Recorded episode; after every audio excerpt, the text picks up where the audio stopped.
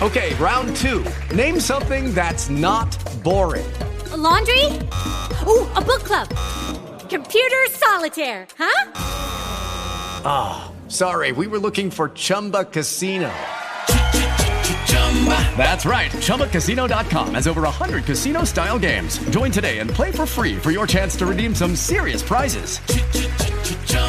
ChumbaCasino.com. No purchase necessary. Full prohibited by law. 18 plus terms and conditions apply. See website for details. Judy was boring. Hello. Then Judy discovered ChumbaCasino.com. It's my little escape. Now Judy's the life of the party. Oh, baby. Mama's bringing home the bacon. Whoa. Take it easy, Judy.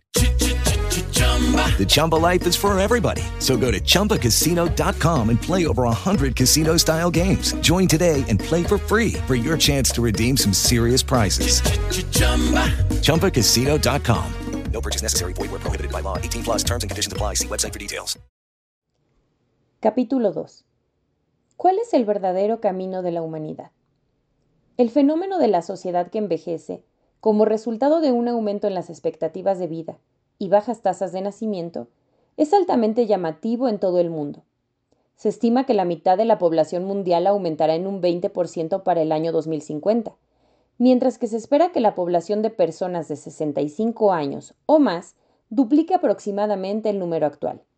Esto quiere decir que el 18% de la población total, casi 2 de cada 10 personas, serán mayores. En los Estados Unidos, 46 millones de personas, 14.5% de la población total, tenían 65 años o más en el 2014. Se proyecta que esta cifra aumente a 22% para el 2050, con la población de mayores de 65 años del país llegando aproximadamente a 100 millones para el 2060. El envejecimiento de la sociedad será especialmente prominente en los países desarrollados de Asia. Para el 2050 se espera que la población de más de 65 años alcance un 36% en Corea del Sur, superada únicamente por el 40% de Japón. Esto quiere decir que alrededor de 4 de cada 10 personas serán mayores. Un desarrollo verdaderamente extraordinario. Actualmente, la expectativa de vida promedio en Estados Unidos es de 79 años. Para ver las estadísticas de otra forma, aunque algunas personas mueren antes de esa edad, gran parte de los seres humanos vive más tiempo de ese promedio. Mira a tu alrededor. Solemos ver con frecuencia personas que superan los 80 o inclusive 90 años. ¿No es así? El problema es que las percepciones generales y actitudes en relación con la vejez siguen igual que cuando la expectativa de vida promedio era de 60 años. Cuando tengas 80 años, ¿cuáles serán las tareas que conformen tu vida diaria? ¿Qué actividades harás durante los días laborales o fines de semana? En qué actividades te interesarás y te enfocarás. ¿Vivirás con un sentimiento de logros y alegría o tendrás una vida pasiva? Cada día una repetición del día anterior, conforme observas impotente el pasar del tiempo. ¿Puedes responder estas preguntas? Muy pocas personas tienen metas o actividades planificadas para sus vidas después de los 70 u 80 años, más allá de simplemente seguir vivos. Como resultado, muchos están ingresando a la era de la longevidad sin una preparación mental y se enfrentarán al reto de 20 o 40 años de inactividad. Este es un problema que trasciende el nivel individual, es un problema nacional y además es un asunto global. Esta es una situación sin precedentes históricos. 20 o 40% de la población total tiene de 20 a 40 años de tiempo de ocio en sus manos. El impacto de cómo gestionamos nuestro tiempo durante la vejez, por lo tanto, es enorme. Si terminamos nuestras vidas de forma inactiva, sin producir y siendo dependientes, representaremos una gran carga para la sociedad. Pero si somos capaces de alcanzar vidas llenas de satisfacción y recompensas y de compartir una sabiduría valiosa y perspectivas amplias, podemos hacer contribuciones positivas que transmitan la esencia de nuestra cultura a la próxima generación. Podemos encontrar formas de resolver incluso nuestros problemas económicos al dar a estas actividades un valor social. Al pensar de forma creativa, encontrar respuestas y preparar las soluciones juntos, abriremos las posibilidades de crear una nueva cultura, madura y armoniosa, que combine la pasión y la voluntad de la juventud con la sabiduría y la amplitud mental de la vejez. La vida en las últimas etapas es un problema existencial para muchas personas y una realidad a la que tendremos que enfrentarnos, por lo que reflexionar sobre este problema y buscar respuestas es una obligación. Los primeros 60 años para el éxito. He pensado mucho sobre por qué las personas perciben la vejez como un tiempo de muy poco significado, una época en la que la vida va declinando y se desvanece lentamente. En el proceso, he reflexionado sobre todas las etapas del círculo de la vida, desde el nacimiento hasta la muerte. Como seres humanos, hay un camino que recorremos desde el momento en que nacemos hasta que morimos. Por esa razón, no podemos sino cuestionarnos sobre la naturaleza del verdadero sendero que debemos recorrer como seres humanos, incluso en este momento. Ahora, cada uno está recorriendo su propio camino de vida. Los detalles de los senderos pueden ser diferentes, pero las rutas generales son similares. Nacemos, crecemos, aprendemos, conseguimos trabajos, tenemos familias y vivimos hasta que envejecemos y morimos. Digamos que el tiempo hasta los 60 años es la primera mitad de la vida y el tiempo después de los 60 años es la segunda mitad de la vida. Los caminos que transitamos y los destinos en la primera mitad de nuestras vidas han estado establecidos firmemente. En resumen, se tratan del éxito. Cada uno de nosotros está avanzando hacia la clara meta del éxito. Este es el paradigma que impregna la primera mitad de la vida. Por esta razón, he llamado a la primera mitad el periodo del éxito. Las personas se apresuran en el camino de la vida, chocando entre ellas, saltando hacia un lado o el otro, inmersas en el paradigma del éxito. Imagina un camino de éxito en el que transitan incontables multitudes, todas apelotonadas. No tienen tiempo de pensar quién lo creó, ni tampoco les importa. Tienen que hacerse una vida, o para decirlo simplemente, tienen que hacerse una existencia que les permita sentirse mejor que las otras personas, por lo que se apresuran sin pensarlo demasiado por ese sendero. El camino es ahora una amplia autopista, porque incontables personas lo han recorrido durante la larga historia de la humanidad. Las personas no piensan dos veces por qué deben recorrer este camino, o si algún día otro podría estar disponible. El sendero simplemente está ahí. Y debido a que otras personas lo están recorriendo, se apuran entre la multitud sin pensarlo demasiado. Están ocupados persiguiendo a aquellos que tienen delante para no quedarse atrás en la competencia. El paradigma del éxito comienza a implantarse en nuestros cerebros, de forma muy consciente o inconsciente, cuando somos muy jóvenes. Se nos taladra un mensaje en la escuela, en el trabajo, en la casa. La vida es un campo de batalla, por lo que tienes que luchar. Y cuando luchas, ganas. Perder significa fracasar, por lo que buscamos incesantemente ganar. Vamos y venimos del cielo al infierno varias veces cada día, dependiendo de si perdemos o ganamos. Cuando ganamos, nuestro valor existencial es mayor, pero cuando perdemos, es como si nuestro valor de existencia se desvaneciera instantáneamente. Nuestra inmersión en la competencia y el éxito se incrementa incluso más conforme tenemos trabajos, ganamos dinero, creamos familias y criamos a nuestros hijos. Durante esta época, obtenemos lo que queremos a través del trabajo duro, mientras contribuimos al crecimiento y desarrollo de la sociedad. Creamos una carrera y una posición social firme para nosotros mismos. Dedicamos nuestras vidas a la producción de resultados, a través de nuestras profesiones, organizaciones y deberes. Este periodo de éxito es un tiempo de acumulación, de logros, de experiencias y conocimientos. A pesar de lo que ganamos durante este periodo de éxito, nos mantenemos atrapados en el paradigma de la competencia. Cuando alguien gana, alguien pierde. Esto nos divide en una minoría de ganadores y una mayoría de personas que se consideran perdedoras.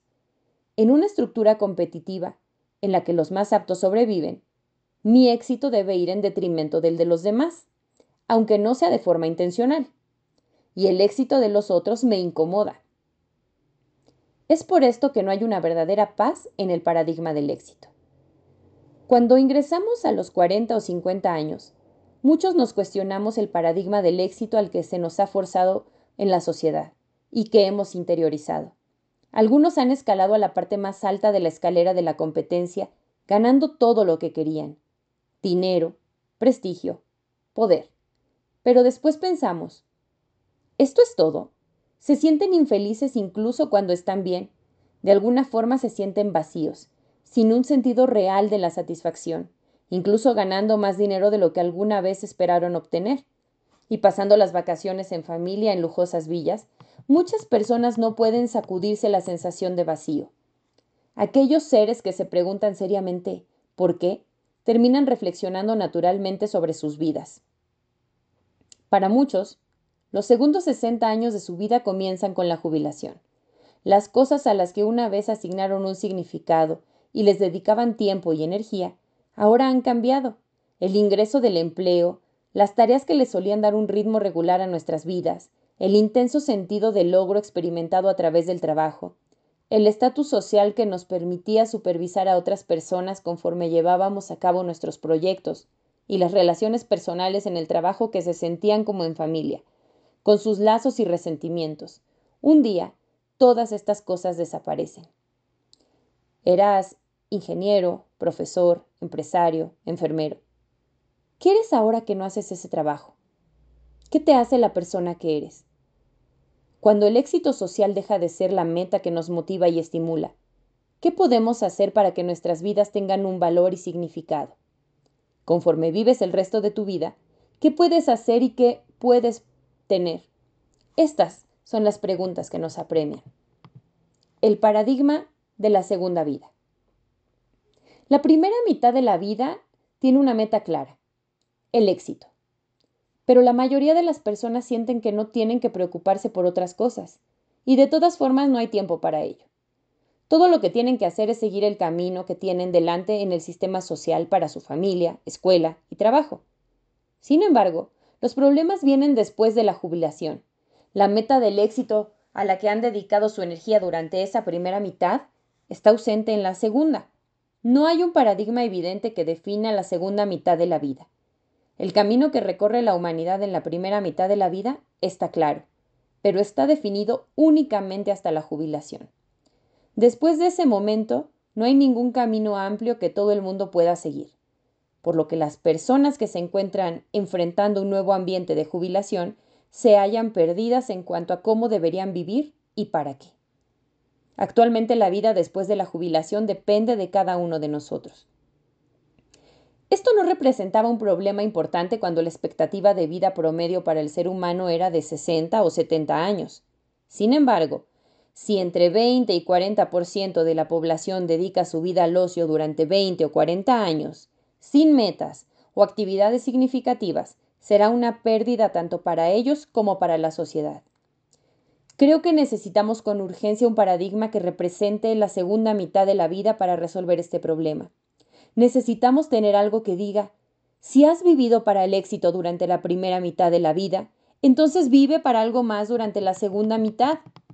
El problema es que este camino aún no ha sido implementado.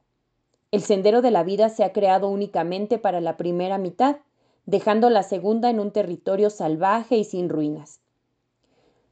Una pequeña minoría crea un cambio dentro de estas planicies vacías. La mayoría hace muy poco con la segunda mitad de sus vidas porque no se les ha enseñado de ninguna forma evidente cómo continuar su curso.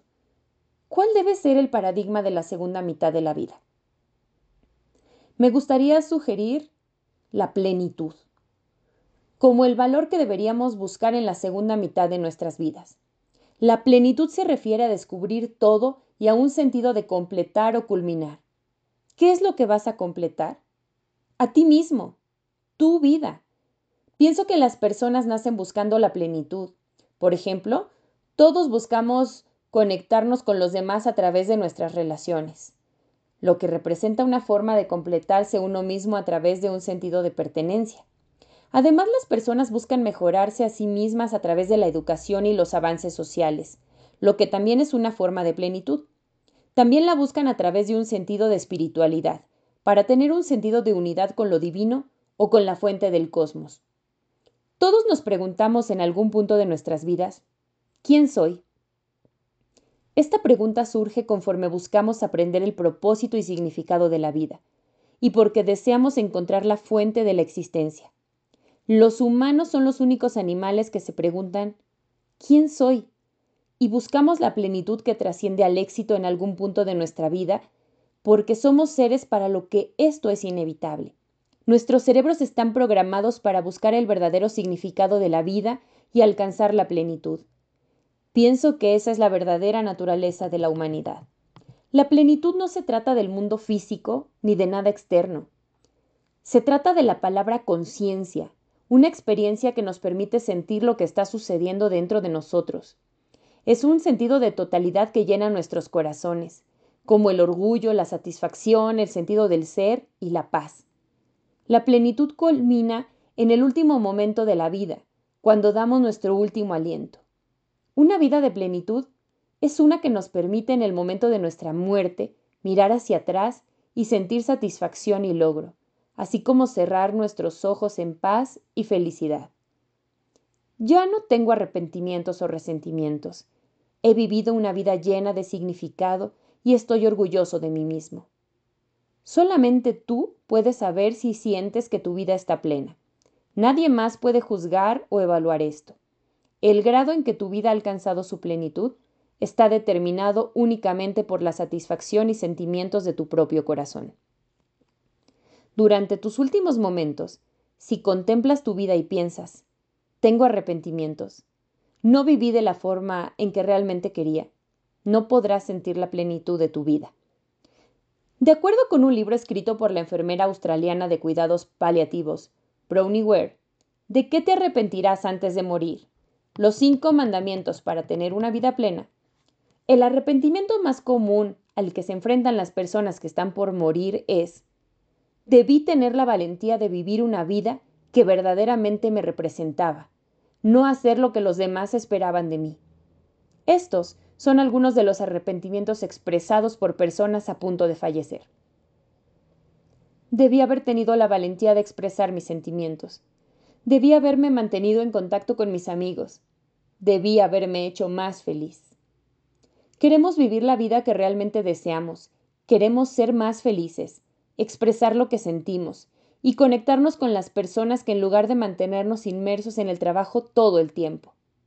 La clave para vivir una vida de plenitud es vivir la vida que deseas realmente, a la que no te arrepientas cuando llegue el momento de morir, por lo que para vivir en plenitud debes haberte preguntado incesantemente qué tipo de vida deseas vivir, qué es lo que realmente quiero, me he hecho esta pregunta desde mi infancia, pero nunca encontré una respuesta satisfactoria hasta que cumplí 30 años. Podía haber vivido sin saberlo, pero no era feliz. En el exterior estaba viviendo una vida bastante normal, pero por dentro me sentía como un cascarón vacío y sentía que no podía seguir viviendo esa vida. Pensé que no podía continuar ignorando las respuestas a las preguntas fundamentales de la existencia, y tenía que hurgar profundamente en el fondo de esos temas para encontrar respuestas. Cuando decidí de corazón hacer eso, me acerqué al monte Moak, cerca de Jeonju, en Corea del Sur. Comencé una práctica ascética de 21 días sin comer o dormir, enfocándome únicamente en las preguntas más fundamentales, las que me hacía una y otra vez. ¿Quién soy y qué quiero?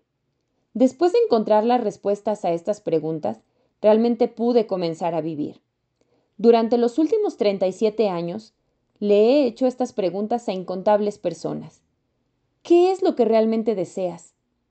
Las respuestas han sido muy diferentes. Algunos desean comenzar grandes negocios y otros quieren ayudar a aquellos con menos poder o privilegios. Al mismo tiempo, otros solamente quieren llevar vidas simples y cómodas, tan libres de conflictos como sea posible. Pero cuando indagamos más profundo encontramos que hay un hilo común que une a todas estas respuestas. Lo que las personas realmente desean no es dinero, vehículos atractivos, ropa costosa o grandes viviendas. No son valores materiales, como alcanzar un buen estatus social o riquezas. Lo que desean es la sensación de poder vivir de forma libre e independiente, el sentimiento de amar y ser amado, el sentimiento de que sus vidas son preciadas y valiosas. El sentimiento de que están contribuyendo con algo mayor que ellos mismos. En resumen, las personas desean más que cualquier otra cosa la satisfacción interna que viene de hacer realidad sus valores más preciados. Encontrar tu yo verdadero. Las vidas que nos representan verdaderamente, estas son las vidas que deseamos. Para que una vida te represente realmente, debes descubrir quién eres. Debes descubrir tu yo verdadero para que puedas decir, este es quien soy yo realmente. Esta es la primera tarea necesaria para cambiar una vida orientada al éxito a una orientada a la plenitud. Lo que nos da esperanza es la segunda mitad de la vida, más que cualquier otra época. Es óptima para encontrar y desarrollar este ser. Nuestras vidas están tan ocupadas durante el periodo del éxito que para sobrevivir a la competencia no tenemos tiempo de levantar nuestras narices y mirar alrededor. No es fácil sentarse, relajarse y explorar profundamente las preguntas de quién somos y qué haremos. Hemos estado ocupado todos los días como el hijo o la hija de alguien, la madre o el padre de alguien, el compañero o la compañera de alguien, o como dice el título escrito en nuestras tarjetas de presentación. Conforme nuestras responsabilidades sociales y familiares disminuyen en la segunda mitad de nuestra vida, estas etiquetas comienzan a desvanecerse y finalmente tenemos la oportunidad de vivir simplemente como nosotros mismos. No debemos sentirnos afligidos porque las etiquetas que solíamos utilizar para definirnos están disipando. En lugar de esto, debemos abrirnos a las posibilidades que nos traen esos cambios. Ya no estaremos bajo evaluación por la cantidad de dinero que ganamos, los títulos que tenemos o los campos profesionales en los que nos hemos desempeñado. Nadie nos está gritando, diciéndonos qué hacer, cómo hacerlo o cuándo tenerlo listo. Por supuesto, tenemos responsabilidades como las personas mayores en nuestras sociedades y familias, pero incuestionablemente somos más libres y tenemos menos restricciones que antes. Ahora podemos vivir como lo que realmente queremos, llenando nuestras vidas con lo que queremos y ajustando el ritmo nosotros mismos. ¡Qué gran bendición! ¿Cuál es el verdadero yo que nos conducirá a una vida plena? Nuestro valor real no se encuentra en las cosas externas que cambian constantemente, ya que éstas siempre se rompen. El dinero y la fama pueden estar ahí un día y desaparecer al día siguiente. El cuerpo envejece y se hace más frágil con el tiempo hasta llegar a su final. Dentro de nosotros se encuentra un ser que no puede observar indiferente nuestros cuerpos. Mi verdadero yo no es mi nombre, mi cuerpo, mis pensamientos, no es mi conocimiento o experiencia, ni tampoco las cosas que tengo. No son mis éxitos o fracasos. Debemos dejar atrás todos estos valores externos y artificiales para buscar el verdadero yo. Yo lo llamo alma.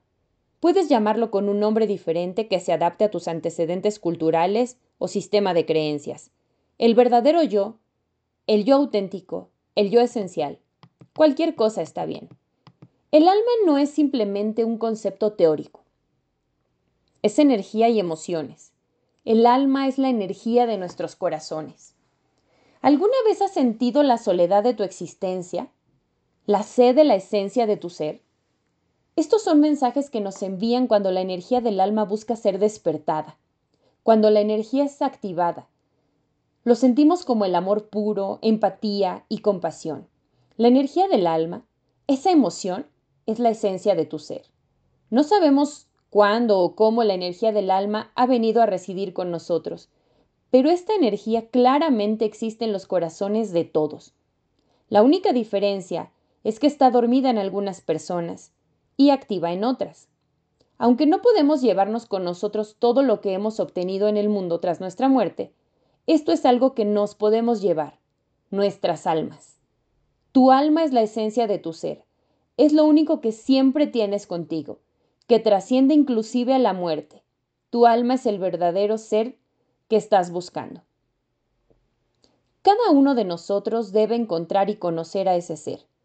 Deberíamos ser capaces de gritar con orgullo y alegría. Yo soy yo.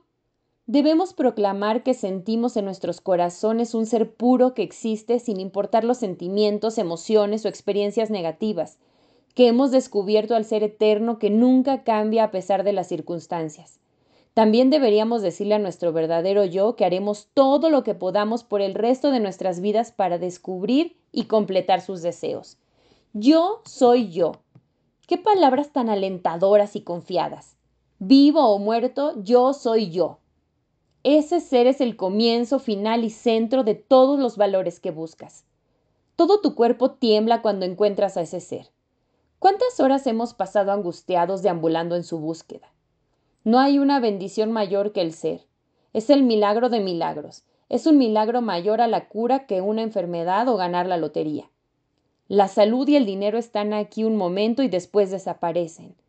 Tarde o temprano debemos dejarlos atrás cuando nos vayamos de este mundo. Pero tu verdadero yo, tu alma, es tu compañero eterno, siempre estará contigo. El evento más significativo y único que puedes experimentar en este mundo es encontrar tu verdadero yo. Es una maravilla que sacude al cielo y a la tierra. Tu alma no se sentirá satisfecha con el dinero, poder, éxito o amor correspondido. En lugar de estar satisfecho por los asuntos mundanos, nos hace decir, ¿eso es todo? ¿Y qué? Incluso cuando todo lo que hemos deseado está en nuestras manos. Ama a ese ser hasta que explote tu corazón, ámalo hasta la muerte, ámalo locamente, graba en tu corazón que tu yo verdadero es el centro de tu vida al proclamar yo soy yo. Cuando contemplo mi vida, logro darme cuenta del motor impulsor detrás de todos mis sueños, y mi visión era mi yo verdadero, cuando puedo comenzar a vivir para la plenitud que encontré en mi verdadero yo, que no puede ser cambiado por nada Estoy seguro de que todas las personas tienen un yo verdadero y que todas las personas tienen un sentido que les permite descubrir su verdadero ser. No es lo que estés trayendo al ser de otro lugar, sino que siempre ha estado ahí para ti. Todo lo que tienes que hacer es develarlo. Para encontrar tu yo verdadero, no tienes que superar una prueba y no necesitas estar completo. Además, nadie puede encontrarlo por ti. No debes permitir a una autoridad externa, ni a nadie que no seas tú, determinar tu valor existencial y eterno. Ninguna escuela, país o religión pueden hacer esto por ti. Tu valor es precioso, no porque otras personas lo reconozcan de esa forma, sino porque crea y da significado a ti mismo. Tu vida se puede volver a comenzar con el descubrimiento de tu ser. Expandir a un ser superior. Si el autodescubrimiento es el primer proceso en una vida plena, el segundo paso es creer y hacer realidad ese verdadero ser que has descubierto. La autorrealización es vivir la vida que realmente deseas. ¿Qué quiere tu verdadero ser? Crecimiento y plenitud. Tu verdadero yo, la energía de tu alma en tu corazón, quiere que crezcas y que vivas plenamente. La energía de un alma que ha sido descubierta es pura, pero puede seguir siendo delicada y débil. La forma de desarrollar esta energía es compartirla del amor con las personas que te rodean. Al hacer esto, permites que la energía del alma crezca y madure. Entonces, otro descubrimiento se aproxima, el conocimiento de que tu yo verdadero no está limitado por tu cuerpo, preconcepciones y personalidad. Tu pequeño ser, en lugar de esto, es un ser superior conectado en unidad con todas las cosas. Cuando te despiertes de tu ser pequeño en el nivel individual a un ser superior a nivel universal, tu conciencia se expandirá mucho más. Hay una actitud que la mayoría de las personas tienen en común cuando maduran. Queremos tener vidas que contribuyan con otras personas y con el mundo, en lugar de vidas que busquen beneficios únicamente individuales. Sentimos orgullo y satisfacción cuando creemos que hemos contribuido incluso un poco a la salud, felicidad o paz de otras personas. Sentimos esto porque es la forma en la que estamos hechos. En la segunda mitad de una vida dirigida a la plenitud, podemos florecer completamente y desarrollarnos expresando la bondad de nuestros corazones. Si la primera mitad de nuestra vida fue para aprender, poseer y acumular, entonces la segunda mitad debe ser para compartir y dar. No es verdad que solamente podemos ayudar a los demás si tenemos mucho dinero. Las personas que ingresan a la segunda mitad de sus vidas tienen diversos conocimientos, experiencias vitales y habilidades que han desarrollado durante un largo periodo. Gozan de tiempo libre, tolerancia y benevolencia también. Sin importar lo que tengas para dar, simplemente tienes que compartirlo con otras personas que de acuerdo con lo que diga tu corazón, hasta donde tus condiciones personales te lo permitan. Las experiencias de vida y sabiduría no deben ser solamente tuyas, deben expandirse tan ampliamente como sea posible para ayudar a los demás. Comparte tu vida y deja algo para las personas y comunidades que te han ayudado a convertirte en quien eres hoy. Sentimos la más grande satisfacción interna cuando damos en lugar de recibir. La influencia que tenemos en este mundo está determinada por lo que podemos dar, no por lo que podemos recibir. Aprieta los puños y respira profundamente, tan profundamente como puedas. Continúa inhalando en ese estado. Va a ser muy difícil. Ahora relaja los puños y exhala. Te sentirás más cómodo. El periodo de éxito es la época para adquirir y acumular. Si la comparamos con nuestros cuerpos, es como sujetarnos las manos con los puños apretados e inhalar tanto como podamos. Pero nadie puede continuar siempre en ese estado. Por eso tenemos que relajar nuestras manos y exhalar. Esta es la actitud hacia la vida en el periodo de la plenitud. Durante el periodo de la plenitud, debemos compartir y dar a los demás lo que hemos obtenido y recibido durante el periodo del éxito. Únicamente haciendo esto, completaremos el ciclo de nuestra vida. Si incluso a los 70 u 80 años quieres vivir como vivías durante el periodo del éxito, apegado únicamente a acumular valor externo, no podrás recibir los regalos que se te ofrecerán durante la época de la plenitud. No habrá espacio en ti para los valores como la compasión, libertad, tolerancia, armonía y paz. Tu oportunidad para experimentar el significado verdadero y la sabiduría escondida en tu vida se desvanecerá.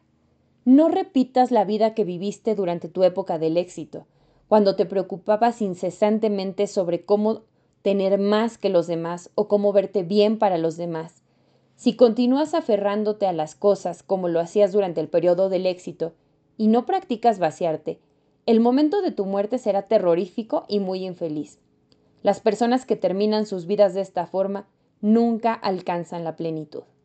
La diferencia entre el éxito y la plenitud es que la competencia no es necesaria para alcanzar la segunda. Las personas exitosas compiten y luchan inevitablemente para adquirir más porque competir hace que sus porciones sean más pequeñas. El valor material con los actos de compartir está limitado. El valor interno de la plenitud, sin embargo, es infinito, por lo que tu porción no será más pequeña cuando compartas lo que tienes. Alcanzar la plenitud no reduce las oportunidades para que otros la alcancen. No te vuelves menos pacífico cuando compartes tu paz con los demás. De hecho, tu paz aumenta y se hace más profunda. El éxito es una carrera para ver quién es el primero en cruzar la meta, pero la plenitud es como una carrera en la que hay un trofeo para cada corredor. Para aquellos que ya estamos cerca de la plenitud, el mundo ya no es un campo de batalla en la que debemos luchar para sobrevivir. En lugar de eso, es un campo completamente honesto en el que recogemos los frutos de nuestras cosechas. En este campo no necesitamos competir con otros, Debemos compartir nuestros trabajos y ayudarnos con nuestras cosechas. Al haber nacido como seres humanos, ahora nos enfrentamos al momento de culminar nuestro camino en la vida. En el círculo de la vida humana que nuestra especie ha creado hasta ahora, el camino del éxito ha sido el único disponible. Ha sido un círculo incompleto que nos conduce a la mitad de nuestra vida. Ahora necesitamos preparar un camino para el resto del tiempo que nos queda. Nuestras vidas finalmente estarán completas cuando andemos por el camino de la plenitud. Y si esta cultura de envejecimiento es compartida, de forma que caminemos la ruta de la plenitud, el futuro de la sociedad y de la raza humana inevitablemente cambiará para bien. Este nuevo camino para completarnos y para la plenitud de nuestra vida puede cambiarnos a ti y a mí.